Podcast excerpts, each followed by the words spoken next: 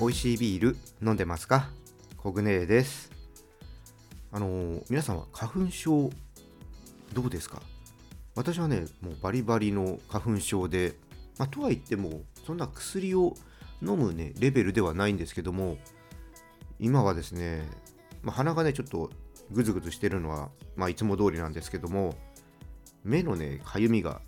あります。涙はねもともと結構出るんですけどもかゆみはねやっぱその時ですかね時というか年ですかねによって違うんですけども今年はねちょっと目がかゆかったりしています。いやーあと1ヶ月ぐらいですかね、まあ、花粉症の方はちょっとね辛い時期が続きますけども、まあ、なんとかね乗り切っていきたいと思います。まあお酒はね飲めてるので逆にねお酒飲んだ時の方が調子いいのはなぜなんだろうとかちょっと思いますけどね。あんまねお酒飲んで血行良くすると逆に症状強くなる印象なんですけどなんだろう？お酒飲んでる時はね意外とね症状止まってたりします。不思議です。はい。そんな感じなんですけどもこの番組はですねビール紹介やビールにまつわる話をお届けすることでビールが飲みたくなるビールが好きになっちゃう番組です。今回はですねお酒の強さについて話をしてみようと思います。人によってねなんでお酒の強さが違うのかちょっとね調べてみましたのでそれをお伝えしていこうと思います。それでは今日も始めていきましょう。ビアコイ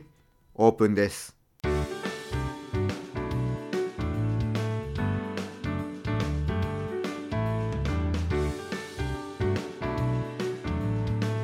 ールに恋するラジオ。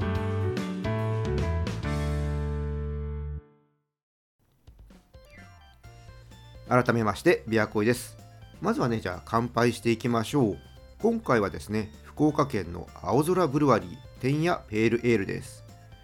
青空さんはこのチャンネル初登場ですね、まあということでいつも通り最初にちょっとねブルワリーさんの紹介していきたいと思います。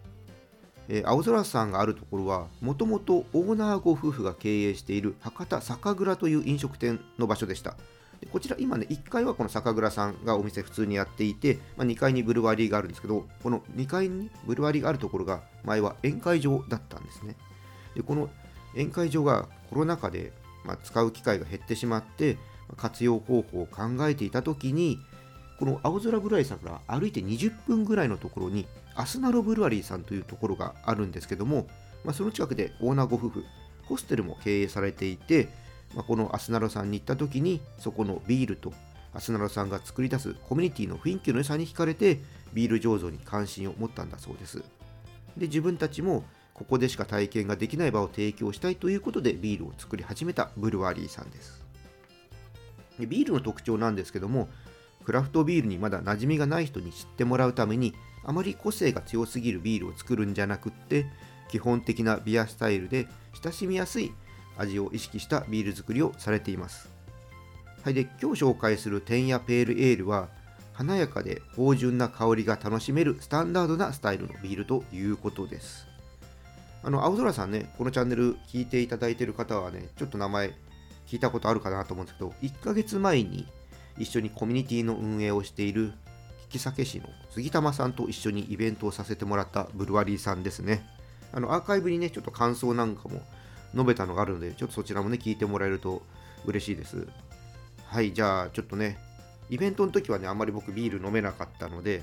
今日ね、改めてビール飲んでいこうと思います。ちょっと楽しみですね。はい、じゃあ開けていきます。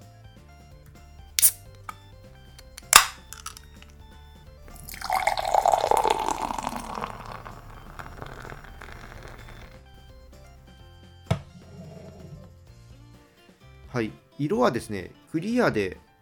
色合い的にはちょっと暗めのブラウンといった感じですね。じゃあ、いただいていきます。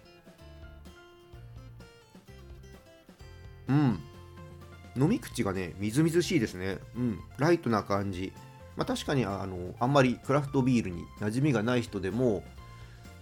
なんだろうな、あ、クラフトビールって癖強いよね、みたいなね、イメージ持ってる人とかにも受け入れやすいなんか飲み口かなと思います。で、飲んでみるとね、柑橘の皮を思わせるしっかりしたね、苦味がね、広がってきます。で、後からね、モルトのね、甘みっていうのもね、軽く感じられます。香りもね、オレンジ系の柑橘の香りがあって、うん、いいですね。ほんとね水のようにスイスイ飲めちゃうペールエールですね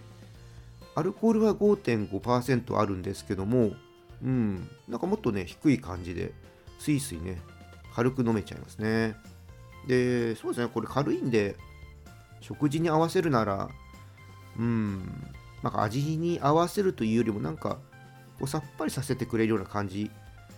で合わせるのがいいのかな。やっぱちょっと油を洗い流すみたいな。そういう感じの方がいいのかなっていう印象です。まあ、よくね、アメリカンペールエールとかアメリカン IPA はジャンクフードとね合わせることを提案するんですけども、そうですね、まあ、洗い流すといっても結構軽い感じなので、あんまり油が強い料理だと、ちょっとビールが負けてしまうかなっていう感じもあるので、まあ、そうですね、洗い流せてもその塩、コショウぐらいとか、塩の焼き鳥とか、ああいうぐらいの方がもしかしたらいいのかな。ちょっとこの辺りはね、実際にね、今度試せる機会があったらね、試してみたいと思います。ぜひね、皆さんも飲んだ時にね、ちょっと試してもらえればなと思います。はい、で、こちらのビールなんですけども、まあ、お店で飲めるのは当然なんですけども、オンラインショップでも購入することができます。オンラインショップのリンク、説明欄の方に貼っておきますので、興味のある方、見てみてください。はい、じゃあここからはね、お酒の強さについて話していこうと思います。まあ、これをね、聞いている人の中にも、もっとお酒強かったらいいのになと思ってる方もね、いらっしゃると思います。まあ、私自身もね、そんなにお酒強くないので、あの、まあ、もともとね、量も飲めないんですけども、たくさんね、飲める人を見ると、もっと強かったらいいなって思う時あったりします。じゃあ、このね、お酒の強さはどうやって決まっていくのか、今日はね、そんな話していきたいと思います。お酒に強いかどうか。これはアセトアルデヒドの分解能力によって決まるところが大きいっていうのはねご存知の方も多いと思います。お酒を飲むとアルコールは胃や小腸で吸収されて、まあ、主に肝臓で分解されます、まあ、この時アルコールはアセトアルデヒドになってそれからさらに代謝されて酢酸というものになりますでアセトアルデヒドは体にとって有害なもので酢酸というのは無害な物質です。でこのアセトアルデヒドの分解が遅い体質の人はアルコールを少し飲んだだけでも顔が赤くなってしまったりとか、まあ、気持ち悪くなってしまったりとかそういった反応が起きます。これねフラッシング反応って言うんですけども、まあ、こういうのがね起きてきます。このねアルコールが分解される過程に個人差があってお酒の強い弱いっていうのが出てきます。まあ、なのでお酒のね強い弱いっていうのは先天的な、ね、要素っていうのがあります。で一方でお酒を飲んでいたら強くなったっていう話も聞くと思います。私もね最初は全然飲めなかったんですけども飲んでるうちに飲めるようになってきた、まあ、そういったタイプの人間ですね。でこれねどんなことが起こってるのかっていうとアルコールを代謝する経路っていうのが大きくね2つに分かれているそうでそのうちの1つがお酒を盛んに飲むようになると使われるようになるんだそうです。だか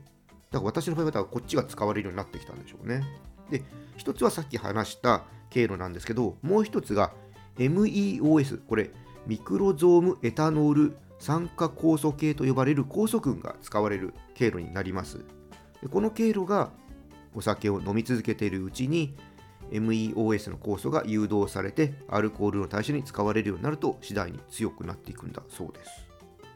まあ、本来この経路っていうのは薬とかをはじめとする異物を分解するためのものだそうで MEOS は肝臓に多くある酵素で薬だけじゃなくってエタノールにも作用することでアルコールを分解してくれます、まあ、なのでねこの経路が強くなると薬の効き方にも影響するって言われていて、まあ、薬の効果がね効きづらくなってしまったりとか反対に強く出過ぎてしまったりっていうことが起こるそうです。でさらにこの経路っていうのは使わなくなると弱くなるんだそうです。だからあのお酒をちょっと飲まない期間があって久々に飲んだら弱くなったとか、まあ、そういった、ね、話も聞くと思うんですけどもそれはねこういった影響があるそうです、まあ、結論としてねお酒は飲み続ければ、まあ、こういったね回路も使うことができるので強くなる面もあるんですけども、まあ、結果としては体に負担をかけていることになるので、まあ、あまり無理して飲んで鍛えるっていうのはねおすすめできません。自分に合ったね適正飲酒を心がけることで長くお酒を楽しめることになっていくのでお酒が弱くて強くなりたいと思っている方決してね無理をせずに自分が楽しめる範囲でお酒を楽しむようにしてください。はいということでね今日はお酒の強さについてちょっと話をしてみました。